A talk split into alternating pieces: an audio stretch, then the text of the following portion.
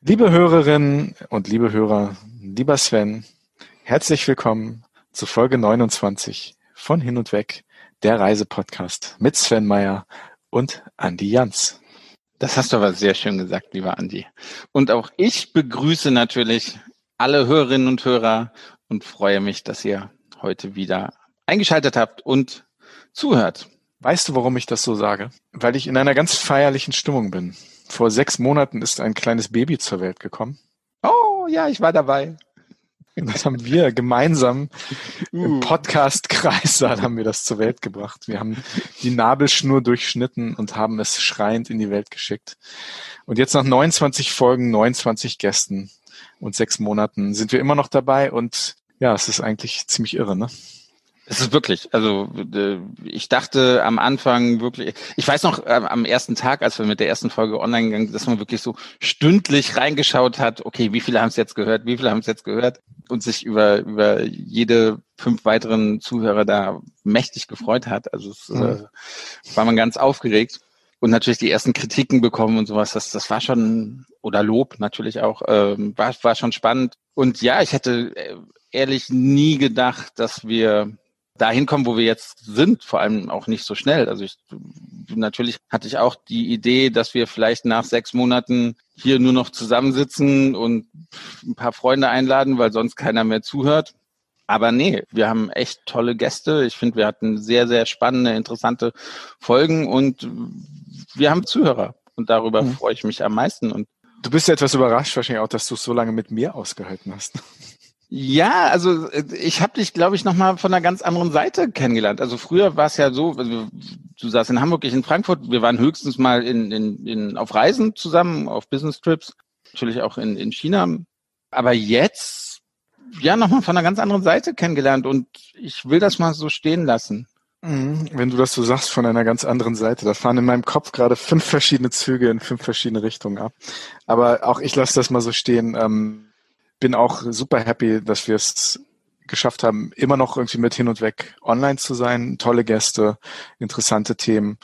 Ja, weiter so. Wenn wir darüber reden, dass das sechs Monate ist, klingt so, als ob wir wirklich über die Antike reden, als ob wir so in die Geschichte zurückkommen. Dabei sind das echt nur ein paar Monate und wir haben echt, echt schon sehr, sehr coole Gäste gehabt und tolle Zuhörer und Zuhörerinnen, die uns wöchentlich schreiben, uns Zuspruch geben. Also tolle Sache. Na, jetzt von der Feierei mal abgesehen, wir haben auch lange nicht mehr über Aktuelles ge gesprochen, oder? Da ist ja doch in den letzten Wochen viel passiert. Es gibt die Einreisesperre für Menschen aus, tolles Wort, wie ich finde, Mutationsgebieten. Vielleicht wollten wir den Engländern auch nur ein bisschen, bisschen wehtun, weil sie aus dem, aus der EU ausge. Ja, aber es sind ja nicht nur die Briten, ne? Es ist Großbritannien, Irland, Portugal, Südafrika und Brasilien sind alle zu Mutationsgebieten äh, deklariert worden. Und das klingt ja ein bisschen nach Zombie-Film, ne? So als ob das wirklich so Gebiete sind, die einmal irgendwie ganz groß mit Stacheldraht irgendwie umrandet worden sind, die Menschen dort nicht raus dürfen, weil sie sonst mutieren und hier bei uns einmarschieren wie Zombies. So ein bisschen Walking Dead mäßig, ja. ja. Und das nimmt auch kein Ende, genauso wie die Walking Dead äh, Serie. Ich glaube, die hm. gibt es immer noch. Und ja. die Pandemie, Pandemie nimmt auch kein, kein Ende. Ja, heißt natürlich für die Reisenden, dass wenn sie zurückkommen, dass man sich ganz genau informieren muss, wie die Test- und die Einreiseregeln für Deutschland gerade sind. Und das ist ja auch von Land zu Land unterschiedlich. Es gibt Mutationsgebiete, es gibt Hochrisikoländer. Auch da hat sich, glaube ich, jetzt was getan an die. Genau, Namibia und Ecuador zum Beispiel, ähm, die ja bislang als relativ sicher galten, mit relativ niedrigen Inzidenzwerten der Covid-19-Pandemie, ähm, sind mittlerweile, für diesen mittlerweile Reisewarnungen ausgesprochen worden. Auch da ähm, greifen dann die Quarantäneregeln entsprechend. Äh. Also wichtig, wie gesagt, wie du schon gesagt hast, man sollte sich gut informieren, wenn man unterwegs ist. Es gibt zwar mittlerweile in der EU, also für den Schengen-Raum, eine ansatzweise einheitliche Regelung, was Quarantäne, PCR-Tests etc. etc. angeht.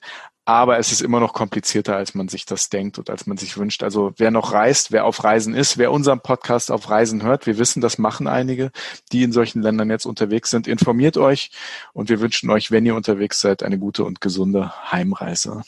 Ja, auf jeden Fall. Also kommt ohne Mutation wieder. Ja zurück. Hm. Wollen wir noch kurz über das, äh, nennen wir es, nennen wir es doch beim Namen, wollen wir kurz über das Impfdebakel reden? Denn nichts anderes ist es in, in meinen Augen. Also ich finde, um das vielleicht ein bisschen zu erweitern. Ich finde, wir hatten einen Deal mit, mit, mit der Bundesregierung. Also der, der Regierung fiel am Anfang nichts anderes ein als, als ein Lockdown und, und hat uns gesagt, naja, passt auf, haltet die Füße still. Wir, wir haben im Moment keine andere Lösung, aber wir kümmern uns um die Lösung, die da Impfstoff heißt.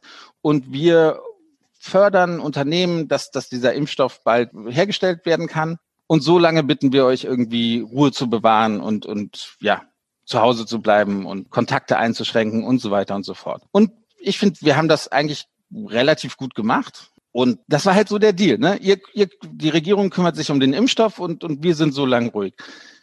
Jetzt gibt's den Impfstoff und irgendwie merkt man, hm, die, die Regierung hat sich vielleicht doch nicht so gut um den Impfstoff gekümmert, wie, wie, man, wie man das äh, so erwartet hätte. Und ja, man merkt halt auch, die Leute sind jetzt doch ein bisschen unzufriedener. Äh, was, was ich vollkommen nachvollziehen kann. Heute war irgendwie eine Schlagzeile, ähm, dass, dass vielleicht Spritzen ausgehen könnte. Wir haben noch nicht mal angefangen mit, der, mit dem richtig zu impfen und jetzt, jetzt haben wir schon Sorge, dass unsere Spritzen ausgeht. Hätte man nicht schon im Sommer letzten Jahres irgendwie damit rechnen können, dass, dass wir sowas vielleicht brauchen zur Impfung? Also ich könnte mich aufregen, aber man könnte lange darüber dis diskutieren und das war jetzt meine Meinung und ich glaube, tiefer will ich auch gar nicht gehen, aber es, es ist schwierig, weil es ja auch den Tourismus eigentlich so sehr betrifft. Dazu meine Schlagzeile der Woche und ich zitiere Angela Merkel, die das zu Gesundheitsminister Jens Spahn gesagt hat. Zumindest hat die Bild das so betitelt, sagte, Jens, jetzt keine Emotionen. Damit musste sie ihn wohl im äh, Impfgipfel zurückpfeifen. Jens, jetzt keine Emotionen. Sven, Emotionen ein bisschen zurückschrauben. Aber es ist natürlich sehr schwierig für die Touristik im Moment nicht emotional zu werden, denn dieses, was du ein Impfdebakel nennst, ist natürlich eine absolute Bremse für die Perspektive der Touristik, aber natürlich auch für alle unsere Verwandten, ne, unsere Seelen- und Artverwandten in der Gastronomie, in der Eventbranche. Ja. Denn je länger dieses Thema Impfen sich hinzieht, für die Leute, die sich impfen lassen wollen und denen ein Angebot gemacht werden kann, desto länger wird es auch da, dauern, dass, dass sich wieder ähm, berufliche und wirtschaftliche Perspektiven ergeben. Und von daher ist das alles etwas tragisch. Und es ist nicht so einfach, sich nicht aufzuregen. Ich sage dennoch, Jens, jetzt keine Emotionen. Ja, wie gesagt, ich habe meine Meinung dazu gesagt und ich, ich könnte jetzt, ich könnte jetzt viel mehr sagen, aber ich versuche mal meine Emotionen im Zaum zu halten.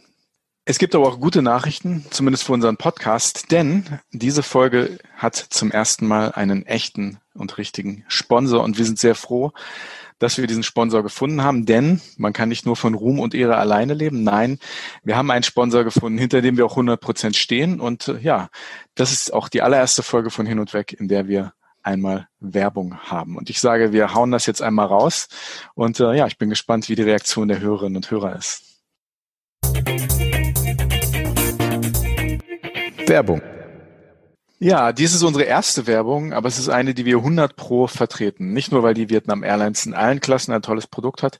Nein, wir kennen dieses Produkt persönlich.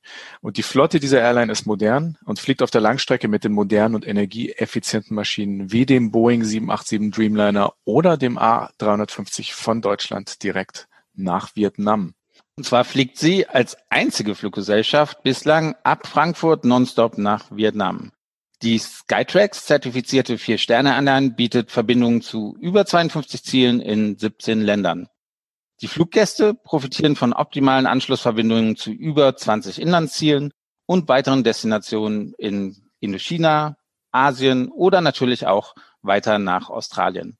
An Bord der jungen und modernen Flotte von 93 Flugzeugen bietet die Airline den Fluggästen einen hohen Qualitätsstandard mit Komfort, ausgezeichneten Service und freundlichem Kabinenpersonal. Selbstverständlich. In der Sven-Klasse, also der Business Class in 121 Bestuhlung, erwarten dich neben einem garantierten Gangplatz erlesene Speisen, feinste Weine und sogar Signature Cocktails. Dazu ein Service, der keine Wünsche offen lässt. wenn Sven schlafen will, reicht ein Knopfdruck, um seinen Sitzplatz in ein flaches Bett zu verwandeln. Ähm, naja, was soll das denn? Ich bin hier gar nicht erwähnt. Doch, natürlich wirst du auch erwähnt, nämlich mit deiner eigenen Klasse, der Andi-Klasse. Und ihr ratet es, die Economy-Klasse. Auch sie bietet einen herzlichen Service mit einer exquisiten Menü- und Speiseauswahl. einem eigenen Entertainment-System, Dockingstation für Laptop und Smartphones und, sehr wichtig, natürlich gemütlichen Sitzen. So kann auch Andy gut schlafen und von der mehrfach preisgekrönten und bequemsten Premium Economy Klasse über den Wolken träumen, in der er vielleicht auf dem Rückflug Platz nehmen darf. Denn spontane Upgrades sind noch während des Check-ins für einen schmalen Taler bei Verfügbarkeit möglich. Na gut, egal in welcher Klasse ihr reist, es ist selbstverständlich, dass die Airline höchste internationale Sicherheitsstandards erfüllt. Und weitere Informationen findet ihr natürlich auf der Webseite der Vietnam Airlines unter www.vietnamairlines.com. Dort könnt ihr natürlich auch direkt buchen und euch schon während des Fluges mit Vietnam Airlines auf köstliches Essen, die Sonne, den Strand und viele, viele Abenteuer in Vietnam oder Indochina freuen. Werbung ja, wir haben heute ein interessantes Gespräch vor uns. Wir reden mit dem CEO der TUI Deutschland GmbH. Ein sehr interessanter Mann, finde ich für mich ein Visionär, der auch sehr streitbar ist, der sich auch gerne streitet und ähm, jemand, der sich auch innerhalb seines Konzerns sehr streitbar gemacht hat ähm, mit den Ideen, die er vorträgt. Er ist ein, glaube ich, kann man sagen, ein Vorreiter, was digitalen Vertrieb angeht, hat sich da auch innerhalb seiner Firmenstruktur nicht immer nur Freunde mitgemacht. Aber ich finde es ganz spannend, was er macht und auch wie er das vorantreibt. Also ich bin echt gespannt, was er uns heute erzählen wird. Und ich bin auch gespannt, was er ähm, zum Thema Kerosinsteuer und den Themen, die wir letzte Woche mit Annika Rittmann von Fridays for Future besprochen haben, was er zu diesen Themen sagen wird, weil da hoffe ich, können wir ihn vielleicht auch ein bisschen drauf festnageln. Ja, prinzipiell habe ich dem Ganzen nichts hinzuzufügen. Das hast du alles sehr schön zusammengefasst, lieber Andi. Wie immer. Und jetzt freuen wir uns einfach auf den heutigen Gast. Hin und weg der Reisepodcast mit Sven Meyer und Andi Jans.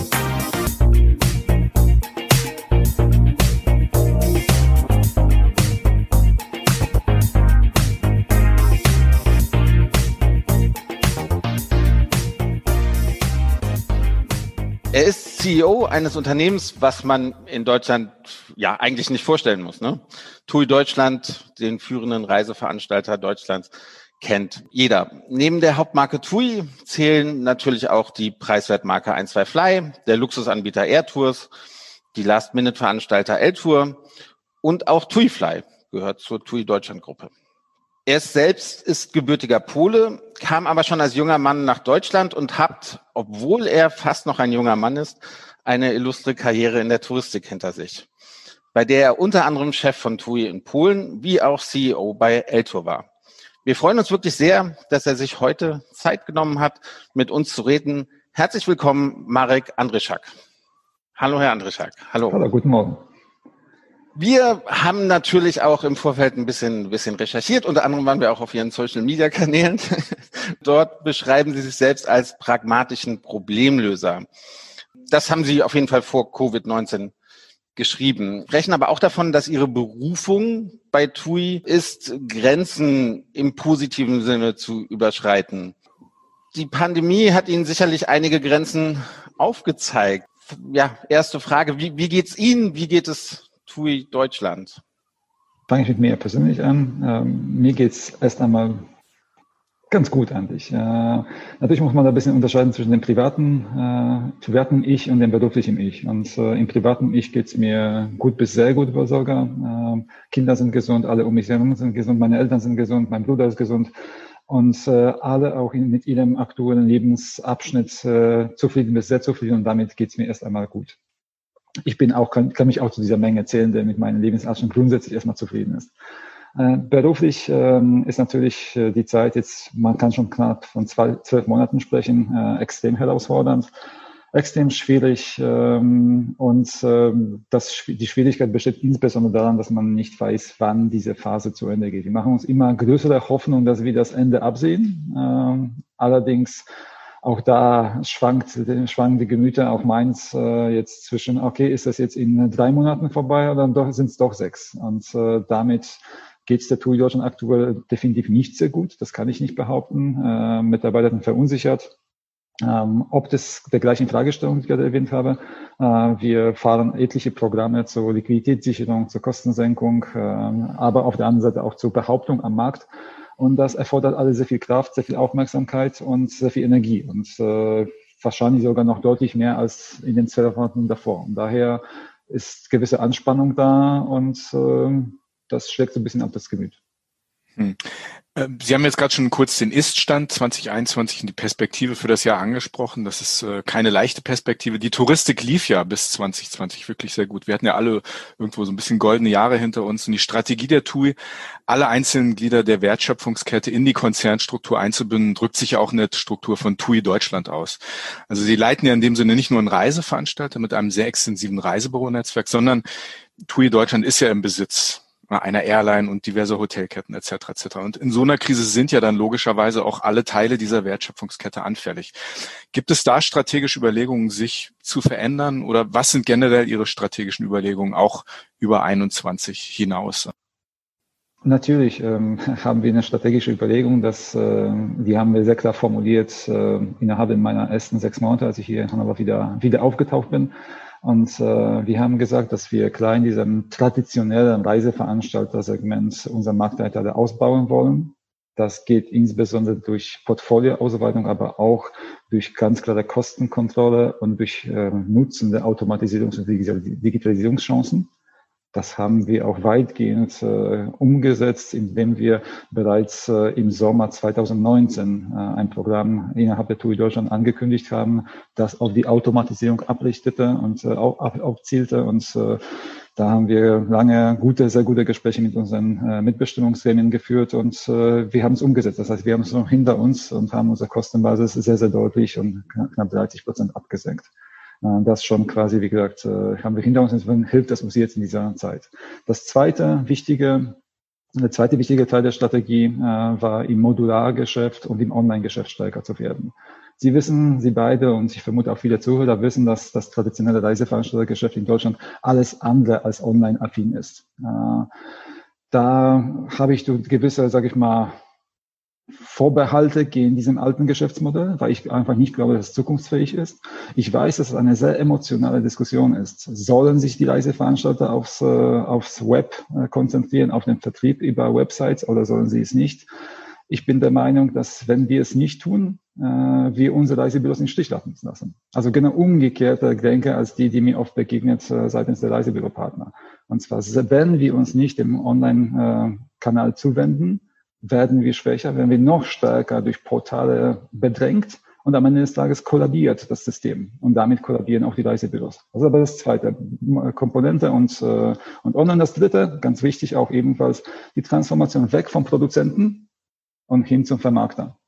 Und alle diese drei Felder bearbeiten wir. Da kommt noch eine Airline vor. Sie wissen auch, das ist in den Medien gerade in den letzten Wochen sehr prominent gewesen, dass wir äh, unseren Konflikt, den wir dort haben, um die Reduzierung der Flotte ähm, ausleben aktuell. Ähm, aber auch ein paar Konflikte muss man ausstehen und, ähm, und versuchen, die Flotte von 39 Flugzeugen auf 17 zu reduzieren. Also nicht nur versuchen, wir tun es, allerdings versuchen, das mit möglichst einvernehmliche Lösung zu erzielen, was aktuell herausfordernd scheint, aber nicht unmöglich. Hm. Sie haben drei Punkte genannt. Ich will mal ganz kurz auf digital zurückgehen. Also wir haben da auch oft hier drüber ges gesprochen und, und viele unserer Gäste, mit denen wir über dieses Thema gesprochen haben, sehen das ähnlich wie Sie, dass digital eigentlich nicht der Feind der Reisebüros ist, sondern eigentlich der Freund der Reisebüros. Wie, wie gehen Sie da denn jetzt äh, konkret mit in, in, in die Zukunft? Also es ist ja, bleibt ja eine Herausforderung in den nächsten Monaten. Auch dieses Jahr, das wird ein schweres Jahr werden für die Touristik. Aber darüber hinaus, wie, wie verkauft man das an die Reisebüros, die ja wirklich auch in, in Sachen TUI wirklich eine ganz enge Bindung an sie haben?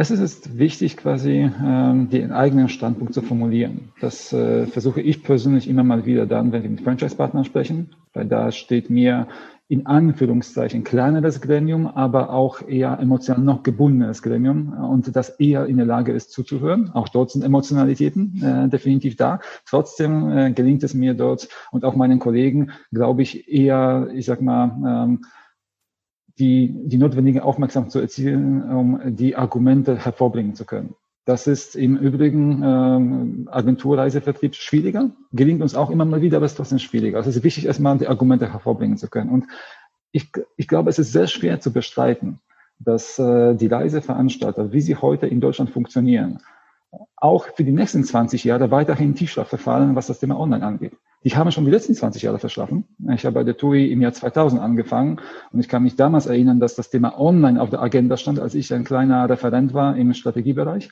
Und da stand Online ganz kurz drauf und äh, es wurde nichts draus. Und in 20 Jahren können Sie sich vorstellen, dass in 20 Jahren Großteil der Kunden, der heute immer noch im Reisebüro kauft, tatsächlich die Standardpakete, zehn Tage Mallorca, acht Tage Antalya, sechs Tage ähm, Fuerteventura, dass das tatsächlich diese Standardpakete immer noch im Reisebüro verkauft werden? Ich kann es mir nicht vorstellen. Und das muss man verstehen. Wenn wir uns da nicht dem Online-Kanal widmen, dem Kunden den, den Wunsch nicht erfüllen, werden wir alle kollabieren. Und dann, das dann kann nicht dass der Reisebüro Interesse haben. Das, das kann ich mir nicht vorstellen. Ich verstehe die emotionell darum, wie man vermarktet, welche Preisaktionen man äh, definiert, wie man incentiviert die Wohnung. Alles das verstehe ich. Den grundsätzlichen Gedanken, dass wir Richtung Online marschieren, die TUI marschiert dort seit Jahren. Wir haben quasi, seitdem ich hier da bin, in Hannover, bis 2019 unseren Online-Umsatz mehr als verdoppelt. Da bin ich sehr stolz drauf. Und auch aktuell verkaufen wir knapp an die 30 Prozent über unsere Website. Und das ist richtig und gut. Und das hilft unseren Reisebüros, dass wir damit stärker werden. Sie, Sie haben es angesprochen, ähm, die Digitalisierung, wie, wie wichtig es ist. Und wir hatten das auch in, in vorherigen Folgen definitiv immer, immer wieder gesagt. Und eigentlich sind wir uns da auch relativ einig. Also ich kann es mir auch nicht vorstellen, dass es in 20 Jahren so ist. Sie haben auch mal gesagt, Sie streiten ja gerne. Es gab ja nicht nur Kritik von Seiten des Vertriebs aufgrund der Digitalisierung, das ist eine Sache, aber auch beim Krisenmanagement in, in den letzten Monaten. Wie wollen Sie das Vertrauen zu den Reisebüros wiederherstellen? Oder wie holen Sie alle wieder mit ins Boot? Was, was unternehmen Sie da? Es ist, glaube ich, möchte ich nochmal sozusagen die, die Gedanken rund um das Digitalisierung gleich abschließen, weil sie auch ganz schon übergehen in, in die Frage, die Sie jetzt gerade formuliert haben. Und zwar die Digitalisierung ist nicht nur der Arm, in dem wir über die Website verkaufen, sondern der zweite Arm, in dem wir quasi über Omnichannel unseren Traffic, unsere Funktionalitäten, die wir auf der Website haben, auch nach und nach eine Reisebüros zur Verfügung stellen. Äh, dafür entwickeln wir die Technologie, dafür entwickeln wir die Prozesse. Zum Teil leben wir sie schon in unseren eigenen Filialen, versuchen mit Franchise-Partnern hier vorwärts zu laufen, um dann auch mit dem gesamten Agenturvertrieb nach und nach auch hier enger zusammenzuarbeiten. Und das ist eines der Themen, das natürlich auch Vertrauen verlangt, aber auch auf der anderen Seite, wenn es funktioniert, Vertrauen weckt. Äh, das andere ist, wir müssen in dieser Branche nicht jede Veränderung, die platziert wird, immer von Anfang an nur noch sozusagen kaputt kritisieren. Das geht nicht. Und ähm, die, die Entscheidung, warum wir die Telefone, und ich glaube, das sprechen Sie an, warum wir die Telefone der Reisebüros nicht direkt als Telefon abnehmen, die Entscheidung ist sehr einfach. Stellen Sie sich folgende Situation. Die Krise bricht aus. Sie treffen sich in dem Management-Team und äh, diejenigen, die für das Support Center verantwortlich sind, äh, für die Abnahme der Telefone, sagen, mal zu, Marek, aktuell müssen wir die Telefone abstellen, weil wir per schriftlichen Verkehr deutlich effizienter arbeiten. Weil wir deutlich schneller die Nachfrage bearbeiten können, wenn sie schriftlich reinkommt. Dann sage ich, okay, gemacht, mach das bitte, sofort. Dann stellen die das um, arbeiten anderthalb bis zwei Monate so, sind effizienter, sind schneller und sagen dann, okay, Malak, jetzt möchten wir wieder umstellen auf telefonische Bearbeitung, weil sich die Reisebüros das wünschen. Dann frage ich aber, Moment, Seid ihr immer noch effizienter in der schriftlichen Bearbeitung? Habt ihr, oder habt ihr jetzt nicht ineffizient reingeschlichen und, oder habt ihr neue Wege für die telefonische Bearbeitung äh, entwickelt, die jetzt das effizienter geschaffen? Nein, nein, nein. Das ist immer noch ineffizienter, aber es wird gewünscht. Das, das, das kann doch nicht im Interesse des Reisebüros sein und unserem eigenen. Ich kann nicht ineffizienter arbeiten und eine ineffiziente Verarbeitung der Reisebüros zur Verfügung stellen, äh, weil es den Wünschen entspricht. Ich muss die Wünsche auch über den Konflikt hinaus sozusagen bedienen. Das heißt, ich muss daran arbeiten, dass ich möglichst den besten Service liefere und nicht nur den gewünschtesten. Äh, und daher haben wir jetzt auch da weiter optimiert. Wir haben Chat-Funktionen eingeschaltet, wir haben Rückruffunktionen eingeschaltet. Und nach und nach, wenn Sie heute fragen äh, in den Reisebüros, äh, wie gut ist die Bearbeitungsqualität und Geschwindigkeit bei der TUI? Es ist oft so, dass sich die Ersten, die melden, kritisch sein werden und die, die sich weniger melden, werden Ihnen sagen, hey, das funktioniert. Und daher, natürlich ist es immer schwierig, wenn man der Erste ist, der im Markt etwas etabliert, was neu ist. das sind die bei der TUI gewohnt, äh, dass diese Branche alles andere als sehr innovativ ist. Und wenn Innovationen kommen, kommen sie eher von uns. Und dafür werden wir kritisiert. Am Ende des Tages kommen die Innovationen aber quasi, werden uns dann sozusagen kopiert, äh, etabliert. Und ähm, ich muss das Unternehmen so managen, damit das sozusagen erfolgreich ist. Und es wird erfolgreich mit dem Reisebürovertrieb. Äh, das, ist unbestritten. Äh, allerdings äh, mit einer gewissen Kritikhaltung habe ich gelernt, in den letzten vier Jahren zu leben und äh, die halte ich aus. Solange, wie wir erfolgreich arbeiten, momentan ist die Bearbeitungsgeschwindigkeit und Bearbeitungsqualität besser als vor Corona. Insofern bin ich zufrieden. Das ist sehr interessant, was Sie sagen. Das ist das, das, äh, dieses Rezensionssymptom. Ne? Die Leute, die Kritiken abgeben, sind nicht immer zwingend repräsentativ oder sie sind die Ersten, die halt auch auf die Aktionen eines First Movers halt entsprechend reagieren. Ähm, wir sind keine in investigativen Journalisten. Wir haben auch kein Interesse daran, Ihnen ein Bein zu stellen, vor allem nicht mit den Fragen, die vielleicht auch den ganzen TUI-Konzern über Deutschland hinaus betreffen, über die TUI Deutschland GmbH hinaus. Es gab aber schon Kritik daran, dass die großen Reiseveranstalter viel Geld in Anführungsstrichen von der Bundesregierung bekamen, während die Kleinen in Anführungsstrichen viel mehr für viel weniger hatten kämpfen müssen. Was vielleicht in der Debatte übersehen wird, ist aber wahrscheinlich, dass Unternehmen wie TUI oder auch die Lufthansa wirklich wichtig für Deutschland sind, vom Renommee und der Strahlungskraft mal abgesehen, aber natürlich auch wirtschaftlich in Form von Arbeitsplätzen.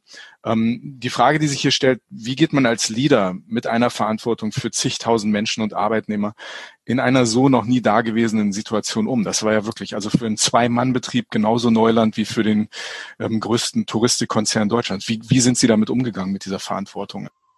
Das Erste, was wichtig ist, ist äh, natürlich verstehe ich äh, diejenigen, die sagen, hey, ähm, die TUI hat so und so viele Milliarden bekommen. Und das sind inzwischen über vier. Das ist, das sind unvorstellbar große Mengen an Geld. Für jeden von uns als einzelne Person, als einzelner Mensch. Äh, trotzdem muss man verstehen, dass das allermeiste davon jenseits der Kapitalbeteiligung Kredite sind. Das heißt, das ist nichts anderes als geliehenes Geld, was auch vernünftig verzinst zurückgezahlt werden muss. Und, äh, und daher sind es keine Hilfen, sondern es Krediten. Außer der letzten Kapitalbeteiligung, da ist tatsächlich eine direkte Spritze in das Unternehmen, die uns hilft, wieder die nächsten Monate durchzustehen. Und ähm, wir alle als Mitarbeiter der TUI, ich bin auch ein Mitarbeiter des TUI-Konzerns, äh, freuen uns darüber, dass wir die Möglichkeit haben, das Unternehmen weiter, dem Unternehmen weiter zu arbeiten und unsere Kunden äh, weiterhin zu bedienen, ähm, weil diese ähm, Kredite, diese Hilfen uns dabei über äh, die Zeit helfen zu, zu, überbrücken, die aktuell extrem schwierig ist.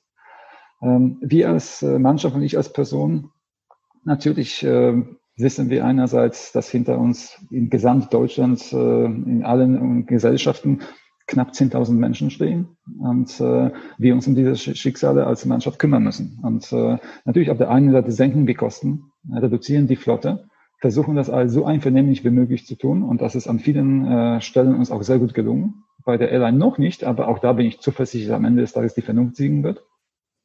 Und äh, auf der anderen Seite, die, äh, was ich mal den Mitarbeitern sage, ist, ich kämpfe weniger für heute, sondern eher für übermorgen. Mir ist es wichtig, dass äh, die TUI in drei, in fünf und in sieben Jahren weiterhin stark am Markt steht. Und dafür muss ich heute einige Dinge tun und äh, einiges an Prozessen verändern, was auch durchaus auf Arbeitsplätze Rückwirkung hat. Auf der anderen Seite dafür sorgen, dass wir die Fähigkeit haben, Dinge zu verändern. Daher sind diese Kredite auch so wichtig, äh, damit wir auch überleben, aber auf der anderen Seite auch weiter arbeiten können an Dingen, die wir äh, zu tun haben. Insofern, ähm, ja, ich schlafe gut weiterhin, äh, aber sicherlich ist es so, dass äh, man irgendwo, wenn man so ein bisschen ruhige Minute hat, darüber nachdenkt, okay, das sind schon ganz schön viele Menschen, äh, für die man mitverantwortlich ist.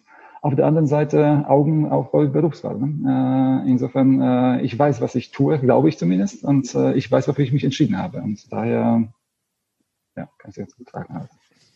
Sie, Sie haben gesagt, Sie denken an morgen und ich finde, das ist die Aufgabe eine, eines äh, CSO. Also nicht, nicht, nicht im Jetzt zu denken, sondern was passiert mit meinem Unternehmen, was passiert mit meinen Mitarbeitern in fünf oder in, in zehn Jahren. Und ich, dazu die, die nächste Frage. Wahrscheinlich gehen wir wieder ein bisschen zurück in die, in die Digitalisierung. Klar, die Krise hat die Digitalisierung in, in Deutschland gefördert. Auch wir waren der Meinung, dass, dass der Tourismus da noch viel Nachholbedarf hatte und, und dass es jetzt so ein bisschen als, als die Krise als Katalysator äh, wirkt. Wie denken Sie, wird das in fünf bis zehn Jahren sein? Also haben Sie, haben Sie Angst vor so Big Playern wie, wie Google oder Amazon, dass, dass die plötzlich in den Tourismusmarkt reinkommen? Und wie, wie steht die TUI denen gegenüber? Und, und wie ist es aufgestellt? Ich glaube, das Entscheidende, ob diese großen Player, äh, die Sie erwähnt haben, und auch andere, äh, ob die wirklich sehr stark den, das Veranstaltergeschäft endgültig, sag ich mal, gefährden, das wird sehr stark davon abhängig sein, ob sich gesetzlich nochmal einiges ändert. Denn heute, äh, wir haben den Insolvenzschutz, ähm, wir haben die Anzahlung, wir haben quasi gewisse Pflichten, Rückholpflichten und Veränderungspflichten und so weiter und so fort. Alles das macht das Veranstaltergeschäft doch recht komplex. Und äh, einerseits kann man durch paar gesetzliche Veränderungen das Veranstaltergeschäft durchaus an Rand des Existenzfähigkeit äh, bringen. Äh, wenn man die Insolvenz, äh, Insolvenzabsicherungshöhen zu sehr nach oben schraubt, äh, wenn man die Anzahlungs äh, äh, quasi Zeitpunkt der Weiterrichtung Abreise verschiebt und die Anzahlungsmengen reduziert. Das kann man gesetzlich vieles, sag mal, noch schwieriger machen. Auf der anderen Seite unsere Pflichten als Veranstalter äh, schützen uns ein bisschen dagegen, dass die äh, Jungs und Mädels aus den USA, die eher sehr einfache Prozesse bevorzugen, bevorzugen äh, sich hier breit machen in diesem Markt. Insofern mal schauen, ob es da zu Veränderungen kommen wird. Ich glaube sehr stark daran, dass äh, die TUI-Marke, und nicht nur glaube, das kommt auch aus sehr vielen äh, Untersuchungen, die wir fahren, die TUI-Marke heute die einzige Marke im äh, Travel-Sektor ist, vielleicht noch ein bisschen Expedia, die tatsächlich von A bis Z eine Kompetenz hat. Von A bis Z, das meine ich mal nur Flug, nur Hotel, Paket, Auto, äh, auch Reiseversicherung und so weiter und so fort.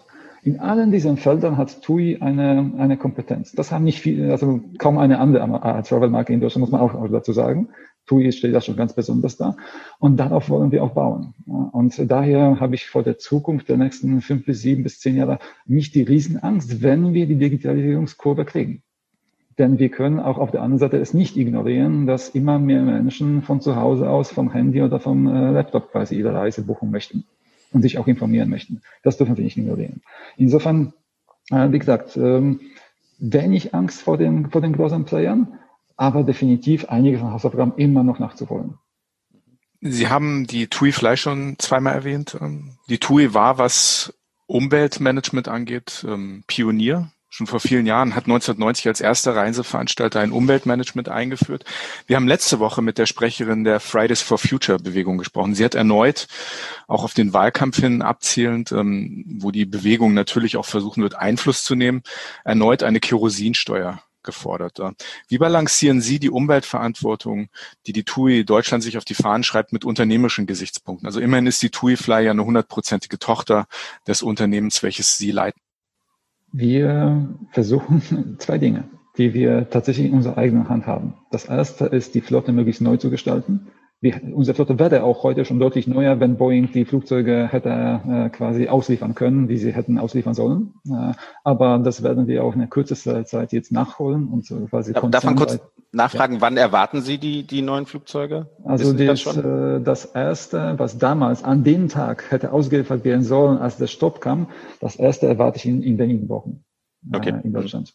Mhm. Ähm, aber danach folgen die nächsten, die dann quasi schon bestellt waren, auch inzwischen fertig produziert sind und aber schön eingewickelt äh, quasi auf dem Parkplatz stehen und warten, wieder befreit zu werden von den Wickeldingern. Äh, auf jeden Fall diese die Flugzeuge werden jetzt äh, nach und nach zu uns kommen und nicht nur zu TUI Deutschland, sondern auch nach Belgien, zu unserer Schwestergesellschaft Holland, äh, in, nach äh, Großbritannien und werden quasi dadurch sehr deutlich unsere durchschnittliche Verbrauchswerte reduzieren und auch durchschnittliche ähm, ähm, Geräuschewerte auch reduzieren. Die Flugzeuge sind leiser, verbrennen äh, weniger. Ich sage, das ist schon ganz, ganz wichtig für die Umwelt. Und das Zweite ist, was wir immer wieder vergessen bei, äh, bei den Reiseveranstaltungen den touristischen Verkehren. Wir befüllen unsere Flugzeuge immer noch deutlich besser als äh, quasi äh, Linienfluggesellschaften und auch weitgehend äh, als viele der Low-Cost Carrier. Und damit ist äh, quasi der, der äh, Carbon Footprint pro wirklich beförderten Passagier immer noch mal äh, günstiger als quasi das äh, bei den vorher genannten Gesellschaften. Und wir fliegen längere Strecken. Äh, wobei wir alle wissen, dass gerade beim Start e-, enorm viel quasi verbrannt wird.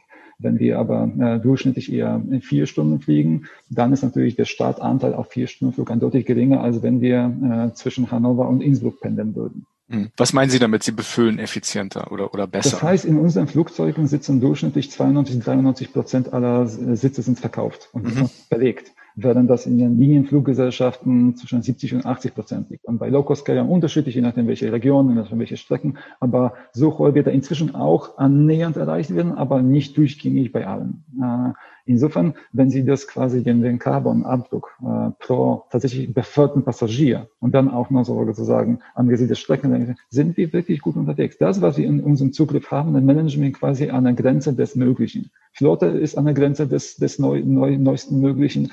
Die Befüllung der Flugzeuge mit den Passagieren, das heißt, der Ladefaktor ist an der Grenze des Möglichen. Und die Streckenlängen sind auch eher die, die man quasi mit den Maschinen noch erreichbar macht. Insofern, das ist äh, in unserem Obhut und das tun wir, glaube ich, so verantwortlich wie möglich. Lassen Sie uns an was, wir, wir haben gerade über Fliegen gesprochen, lassen Sie uns versuchen, an was Schönes zu denken, äh, und zwar an den Tag X, wenn Reisen wieder, wieder möglich sind und, und wir uns aussuchen können, wo wir hinreisen und Covid-19 über, überstanden ist. Wie denken Sie, wird sich das Reisen der, der Deutschen verändern? Wird es sich verändern? Und wie wird sich auch das Angebot der, der TUI, also richten Sie sich schon aus für, für nach der Zeit, weil Sie denken, das und das liegt jetzt im Trend und das müssen wir halt jetzt mehr anbieten und wir müssen ein bisschen die, die Prioritäten verschieben?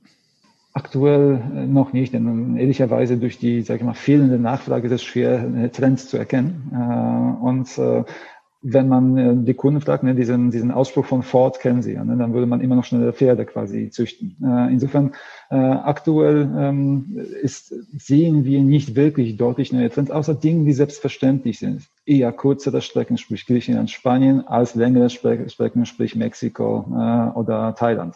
Solche Dinge sind aber klar, die, die liegen aber auch an dem sozusagen Vertrauen, ich möchte schnell zurück können und ich vertraue eher der europäischen Gesundheitssystem und so weiter und so fort. Die Dinge sind klar, äh, darauf sind wir vorbereitet. Alles andere, das gegebenenfalls hinterher nochmal zur Veränderung kommt, werden wir dann spüren können, wenn größere Nachfragen kommen und wie sie analysieren können und auch stärker wieder in Kundenkontakt sind. Wie schnell können Sie da reagieren? also äh, TUI ist ja ein großes, großer Konzern. Oh mein Gott, da sind ein paar Prozesse, die man dann ändern muss, oder? Einerseits ja, andererseits äh, die Größe äh, gibt auch viele Hebel und quasi viele Möglichkeiten, Kapazitäten recht einfach von A nach B zu schieben, gerade auf der Flugseite und auch durch die Mengen, die wir befördern, auch durchaus äh, in den Hotels äh, tatsächlich zusätzliche Kontingente zu bekommen. Insofern die Reaktionsgeschwindigkeit, und das haben wir in der Vergangenheit bei etlichen Krisen mehrfach bewiesen, und nicht nur bei Krisen im Sinne von Reduktion, sondern bei Krisen auch hier reduzieren und da wieder aufbauen. Das konnten wir mehrfach beweisen und das sind wir wirklich und ich würde jetzt das äh, so beschreiben, innerhalb von drei bis vier Wochen tatsächlich in der Lage, äh, Dinge sehr stark von links nach rechts zu schieben. Insofern, äh, da mache ich mir keine Sorgen, äh, dass der Trend uns quasi komplett äh, an uns vorbeigeht und wir nicht reagieren können. Ich, ich wollte ganz kurz nochmal, weil der Sven hat sie da gerade so ein bisschen, bisschen ganz schnell von der Leine gelassen, nochmal kurz auf die Kerosinsteuer zurückkommen. Ich weiß, das ist gemein, aber wenn ich, wenn ich in ihren Schuhen stecken würde, auch wenn sie jetzt die Flotte der TUI Fly, wenn die halbiert wird, eine Kerosinsteuer fände ich als, als äh, Chef von TUI Deutschland wahrscheinlich nicht super unter den gegebenen Voraussetzungen, dass das in diesem Jahr zum Wahlkampf ein Thema wäre. Ähm, was, was sagen Sie zu dieser Idee? Jede Steuer, die den Endpreis, äh, also sozusagen die, das Delta zwischen dem, was wir an Kosten haben und dem, was wir verkaufen, vermindert oder die Notwendigkeit erzeugt, quasi den Preis weiter zu heben, ist, ist, ist eine Herausforderung. Das ist eine Kerosinsteuer genauso wie alle andere Steuern, alle Gebühren. Ähm, insofern, ähm, es wird ähm, sicherlich eine Herausforderung sein. Äh, und ich werde nicht der Erste sein, der sagt, äh, tolle Idee und müssen wir tun.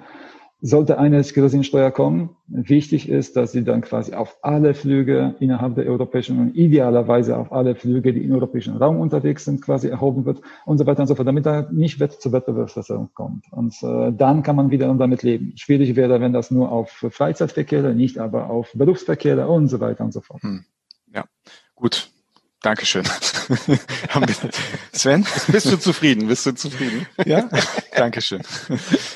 Sie haben ja eine sehr interessante Karriere und eigentlich auch eine sehr außergewöhnliche Karriere hinter sich. Äh, Sie haben es gerade eben angedeutet. Sie haben im Jahr 2000 bei, bei der TUI angefangen als, wie hatten Sie gesagt, nicht Volontär, sondern als kleiner Trainee. Referent, Trainee, ja, genau. Durchaus ja sehr ungewöhnlich in heutigen Zeiten, dass, dass man in so jungen Jahren, 20 Jahre einem, einem, einem Unternehmen treu bleibt und für es arbeitet. Gut, sie hatten auch Karrierechancen und Aufstiegschancen, wie man, wie man jetzt sieht. Aber was bedeutet die TUI für Sie persönlich? Oder hat, hat sich die Beziehung zu TUI in der Krise verändert? Also man merkt ja auch, Sie, wie Sie über die TUI reden, dass da ist schon, ist schon Stolz mit dabei. Sehr viel. Was, was ja gut ist, was super ist. Also erstmal danke für die Frage. Und übrigens, die war nicht abgesprochen. Ähm, also keine andere wir, wir, haben keine Frage von der Presseabteilung von Ihnen bekommen. Ja, ich weiß, ich weiß. Das, das ist auch gut so. Ähm, es, ist, es ist tatsächlich ein, ein durchaus interessanter Aspekt. Denn äh, ich glaube, äh, ich weiß es nicht, aber ich glaube daran, dass ich in äh, vielen anderen Unternehmen nicht die Chance bekommen hätte, äh, so viel Verantwortung zu übernehmen und zu tragen. Und dafür bin ich der TUI schon sehr dankbar. Äh, denn als ich hier im Jahr 2000 anfing, war mein Akzent noch heftiger als heute und meine Anzahl der Fehler, die ausgesprochen waren, noch deutlich mehr als heute. Und äh, meine äh, interkulturelle Passung noch deutlich geringer als heute. Insofern, äh, ich war schon äh, schwer zu verdauendes Stück und äh, für die Organisation. Und äh, diesen Typen sozusagen zu vertrauen und nach und nach immer mehr Verantwortung zu geben, das äh, wäre, glaube ich, in vielen Organisationen nie selbstverständlich. Insofern natürlich bin ich der TUI dankbar. Ich bin der Meinung, dass ich äh, diese, äh, diese Chancen auch mehrfach äh, sozusagen vergütet habe, der TUI, äh, durch äh, die Arbeit, die ich leiste und die Teams, die ich in, in der Lage bin zusammenzustellen und äh, gemeinsam quasi Dinge zu erreichen. Aber tatsächlich äh, bin ich der Meinung, dass ich bei, in Anführungszeichen, bitte nicht falsch verstehen, bei der Deutschen Bank äh, die gleiche Chancen bekommen hätte. Wahrscheinlich schwieriger. Das ist aber jetzt äh, reine Annahme ohne Datenpunkte dazwischen. Äh, insofern, äh, so, so schaue ich da drauf. Leben Sie gerne in Hannover? Also ich meine, es gibt ja einige wirklich große Firmen, in, aber das ist natürlich Hannover, ist, ist nicht so glamourös, wie das Berlin oder Hamburg oder München wäre. Ich bin also, aber auch nicht glamourös, von daher ich passte kaum aber tatsächlich. Ja. Gibt, also ich habe sehr gerne in Warschau gelebt, muss ich sagen. Das war, das war neu für mich. Ich kannte Warschau vorher nicht, als ich, bevor ich beruflich nicht nach Warschau gegangen bin. Ich habe aber auch extrem gerne in Baden-Baden gewohnt. Nicht, weil es glamouröser ist, äh, nicht deswegen, sondern weil es einfach landschaftlich genial ist gelegen ist. Ja. Äh, aber Hannover, ja, Hannover ist, ich sag mal, quadratisch praktisch gut. Ne? Äh, ja. Ich bin Hannoveraner. Ich, ich unterschreibe das. Und Hannover hat, finde ich, manchmal zu Unrecht so einen so ein, so ein Ruf als durchschnittlich. Aber es ist eine Stadt mit einem unglaublich, äh, es ist eine unglaublich grüne Stadt mit einem hohen Freizeitwert, äh, gut angebunden und äh, aber ja. trotzdem sehr praktisch eben. So ist es so praktisch. Also Quadratisch die praktisch gut. Ja, ja, gut. genau. Aber es muss definitiv was an dem Ruf ändern, wenn es so toll ist, wie, wie Sie beide sagen. Ich habe es bisher irgendwie noch nicht wirklich nach Hannover. Ich glaube, ich war zweimal, davon habe ich einmal die TUI besucht Aha. und einmal hatten wir da irgendwie eine Abendveranstaltung. Hm. Und ja, et etwas mehr Ehrfurcht, Sven, vor der TUI. Also die TUI ist ja auch wirklich in Hannover. Also äh, wenn ich, wenn ich überlege, aus, als ich zur Schule gegangen bin und ich bin ja bei Hannover groß geworden, wie viele Leute aus meinem Bekanntenkreis, wo die Eltern bei der TUI gearbeitet haben. Also die TUI hat einfach in Hannover so eine, eine Strahlungskraft. Das ist so eine Institution, die ist, glaube ich, für, für Nicht-Hannoveraner schwer nachzuvollziehen, was die TUI sozusagen als, als Okay, ich schweife ab. Ich schweife ab. Aber ich, ich wollte die nächste Frage stellen. Sie waren vor einigen Wochen auf den Kanarischen Inseln, haben darüber auch auf uh, Social Media berichtet. Ähm, mussten Sie denn während der Krise auch reisen oder hat sich hier Ihr beruflicher Alltag auch geändert? So ein, so ein TUI-CEO ähm, ist ja, wie wir sehen, auch punktuell im Homeoffice und geht da mit gutem Beispiel voran. Ne? Aber wie, wie war das für Sie das letzte Jahr in Sachen Reisen, in Sachen Office-Arbeit? Also berufliches Reisen, äh, ich habe noch nie so eine lange äh, Arbeitsperiode gehabt, ohne dass ich äh, aus Hannover weg bin. Äh, es ist ja, äh, ist ja wirklich seit Mitte März letzten Jahres bis jetzt bin ich beruflich nirgendwo gewesen. Mhm. Nicht okay. mal, nicht mal in Hamburg. Äh, also von daher, das ist schon, schon erstaunlich. Und ähm, am Anfang der Krise ähm, habe ich eigentlich weitergehend aus dem Büro gearbeitet, weil natürlich die Anzahl der Entscheidungen gerade am Anfang enorm war und der, der, der, der Bedarf auch an ständiger Kommunikation enorm war. Das war alles neu für uns und äh, die ganze Runterfahren und das ganze Rückzahlen und so weiter. Das war wirklich sehr, sehr, sehr viel an Kommunikation notwendig, an Information, Weitergabe. Da habe ich eigentlich durchgehend aus dem Büro gearbeitet.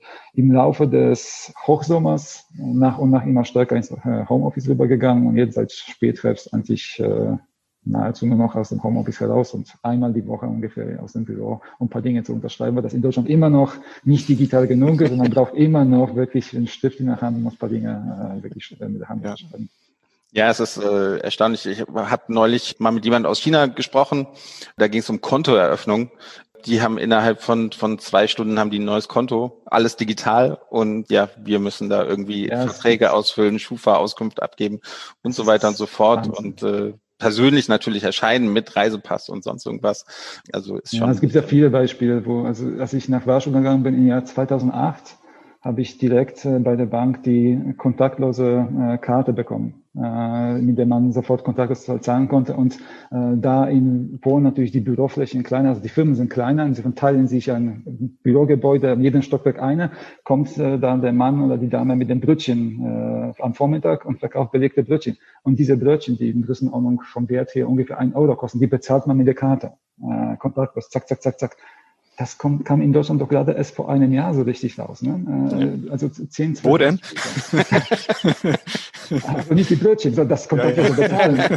Also es ist wirklich, äh, es ist äh, ja. manchmal wirklich noch, noch langer Weg zu gehen. Ja, ich erinnere mich daran, als ich, als ich Geschäftsführer bei China-Tours war. Wir mussten ähm, jeden Monat die, die Gehaltsanweisung äh, an die Bank. Ähm, der einzige Weg, die zur Bank zu bekommen, war nicht per E-Mail oder selbst vorbeibringen wäre nicht gegangen. Wir mussten die an die Bank faxen. Das heißt, wir hatten ein Faxgerät, was wir einmal im Monat für eine DIN A4-Seite Fax benutzt haben, damit die Bank die Gehälter an die Mitarbeiter überweisen konnte. Das war wirklich ähm, erstaunlich. Ja. Und ich glaube, das hat sich nicht geändert. Gab es nicht neulich die, die Schlagzeile, äh, Herr Spahn ist, ist stolz darauf, dass man jetzt nicht mehr dem Gesundheitsamt faxen muss, sondern dass es jetzt per E-Mail geht und da reporten kann. Ja, ja. Äh, willkommen in der Zukunft. Na gut. Wir merken, Sie sind ein absoluter Digitalisierungsfan und, und alles sollte im Netz stattfinden. So, so haben wir ein bisschen den Eindruck. Jetzt findet die ITB im Netz statt und zwar nur virtuell. Wie, wie gehen Sie damit um? Trauern Sie dem Ganzen nicht auch ein bisschen, bisschen hinterher? Ich weiß, die TUI war nie so stark engagiert in, in der ITB in den letzten Jahren. Aber wie gehen Sie damit um? Ist es nicht auch wichtig, sich mal persönlich wieder zu sehen, jetzt so nach einem Jahr? Also ich vermisse es gewaltig und ich, ich würde mich so gerne auf die, auf die ITB freuen, wie sie, wie sie früher stattgefunden hat. Richtig, insofern, ich bin nicht dafür, dass alles im Netz stattfindet, denn die menschlichen Kontakten, die, die hätte ich schon gerne quasi in Realität. Und äh, tatsächlich die äh, Berlin, äh, Berlin, Blödsinn, äh, Berlin ist, ist auch schon passé, aber die ITB, äh, ITB, ich hätte mich auch gefreut, wenn wir, wenn wir uns wieder in Berlin alle treffen könnten und miteinander sprechen könnten, auch wirklich fragen könnten, in, sag ich mal, ein bisschen intimeren Atmosphäre. Wie geht's dir wirklich? Äh, äh, wie hast du es durchlebt und äh, was hast du vor? Ähm, das, das wäre schon klasse gewesen. Ähm, leider geht's nicht. Und ich gebe es auch zu, auch auf die eine oder andere Abendveranstaltung habe ich mich auch gefreut. Äh, und ähm, ist alles nicht da. Gut, nächstes Jahr gibt es wieder eine ITB, gehe ich mal von aus, und vielleicht auch tatsächlich physisch, aber vielleicht auch nicht mehr. Wir wissen nicht, worauf, worauf wir zukünftig auch nicht mehr, also verzichten werden ich glaube, Messegeschäft wird extrem schwierig sein, das wieder komplett zu beleben und äh, auf die Beine zu stellen. Und mal schauen, ob wir als Reiseindustrie unsere eigene Messe wiederbeleben oder ob wir sagen, hey, das brauchen wir eigentlich gar nicht mehr, weil tatsächlich, so wie wir jetzt alle zu dritt äh, über das Bildschirm doch alles genauso geht. Mal schauen. Äh, aber tatsächlich, ich gebe Ihnen recht, äh, mir fehlt es auch so inzwischen, auch mal ein paar fremde Gesichter zu sehen und äh, da ein paar Gespräche zu führen. Ja. Sie haben es fast geschafft, aber bevor wir zur Schnellfragerunde kommen, wenn normales Reisen jetzt möglich wäre, wo würden Sie am liebsten hinreisen? Was wäre so das erste Ziel, welches Sie besuchen würden? Ne? Ich bin ja langweilig. Ne? Also ich würde quasi äh, heute wieder, also bei dem Wetter vielleicht nicht, aber grundsätzlich wieder mein Auto nehmen, die Fahrt da hinten dran äh, und irgendwo einfach wieder Fahrrad fahren. Das mache ich sehr gerne und äh, insofern, ich muss nicht weit weg. Ich muss nur ähm, sozusagen weg von Menschen. Äh, ich weiß, klingt jetzt übel, äh, so, so ist nicht so gemeint, äh, sondern einfach, weil ich auf, während ich arbeite, nur mit Menschen die ganze Zeit irgendwo bin. Ich habe nie sozusagen alleine meine Momente. Äh, so sehr suche ich die in meiner Freizeit. Energietanken alleine. Sehr ja, gut. nachvollziehbar, hm. nachvollziehbar. Ja. In der Schnellfragerunde bekommen Sie zwei Optionen. Sie müssen sich eine aussuchen. Man kann nicht beide aussuchen. Man darf nicht Nein sagen. Ähm, man muss eine der beiden Optionen auswählen. Wir haben zehn Fragen für Sie. Sven, magst du beginnen? Sehr gerne, kann ich gerne machen. Lütje Lage oder Wodka? Oh Gott, äh, Lütje Lage. Ja? Lütje Lage. Lütje Lage. Also das muss ja eigentlich erklärt werden. Ne? Lütje Lage ist was typisch Hannoveranisches. äh, Das Noch ist, nie äh, getrunken? Doch, doch, doch. Ich, Nein, ich nicht, ich nicht. echt nicht? Nein, Nein. nein. Aber das andere auch nicht. Das andere auch nicht. Deswegen weiß ich zwischen Pest und Cholera. Insofern habe ich mich. Äh, Wenn wir Lütje Lager und, und Weißwein oder Rotwein gesagt hätten? Dann wäre es einfach. Dann Ja, wäre es okay. einfach. Okay. Lütje Lage ist ein Bier mit einem Schnaps, aber die werden zusammen gleichzeitig äh, in den Mund geschüttet. das nennt man Lütje Lage in Hannover. Sehr gut. Ihr, ihr Zweite seid Frage. komisch da oben. Wir sind komisch. Zweite Frage. Polnische Ostsee oder deutsche Nordsee? Polnische Ostsee. Ja. Das ist die Strände, der, der weiße Sand und einfach das, das Meer, das da ist und nicht weg ist. Ja. Das ist immer noch schwierig für mich, ans Meer zu fahren und das, um das Meer nicht anzutreffen. Irgendwie ist es komisch. Es war vorhin noch da, jetzt ist es wieder weg. Genau, genau. Das ist seltsam. Ja, das sagen viele Leute, die, äh, die das äh, zum ersten Mal sehen. Ne? Da wird sie total. Aber ist auch noch so ein kleiner Geheimtipp, oder? Nicht viele Deutsche fahren, glaube ich, an die, an die polnische Ostsee, oder? Aber viele Polen, von daher, die ist voll. Voll Die sind die wissen's, Strände trotzdem. Ja. Sehr gut. Pirogi oder Kallenberger Pfannenschlag? Kallenberger Pfannenschlag hatten wir schon mal in einer vorhergehenden Serie. Hm, Pierogi. Sie, Sie wissen, was Kallenberger Pfannenschlag ist? Nein. Fast 20 Jahre in Hannover und das kennt er nicht. Also meiner Meinung nach haben Sie nichts verpasst, aber vielleicht ist Andi da wieder Also, anderer Meinung. also diese Antwort müssen wir an den TUI-Kantinenchef mal schicken.